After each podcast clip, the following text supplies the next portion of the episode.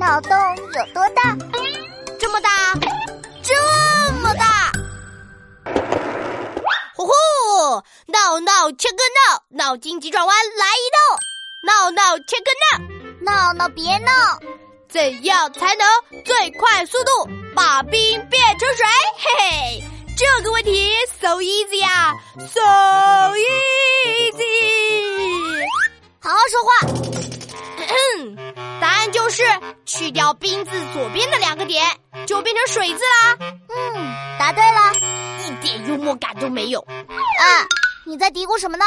没有没有没有没有，我说呀，你出的题目太难了，太难了呀！你快继续出题。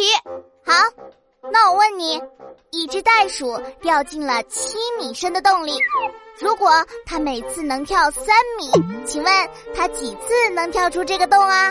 掉进的洞里面，每次能跳三米，一共七米，就是跳三下。哈，答错了，袋鼠是跳不出去的，因为每次只能跳三米，不能叠加上去。哎呀，居然答错了！我把它当做一道数学题了。原来我的心里面只有学习。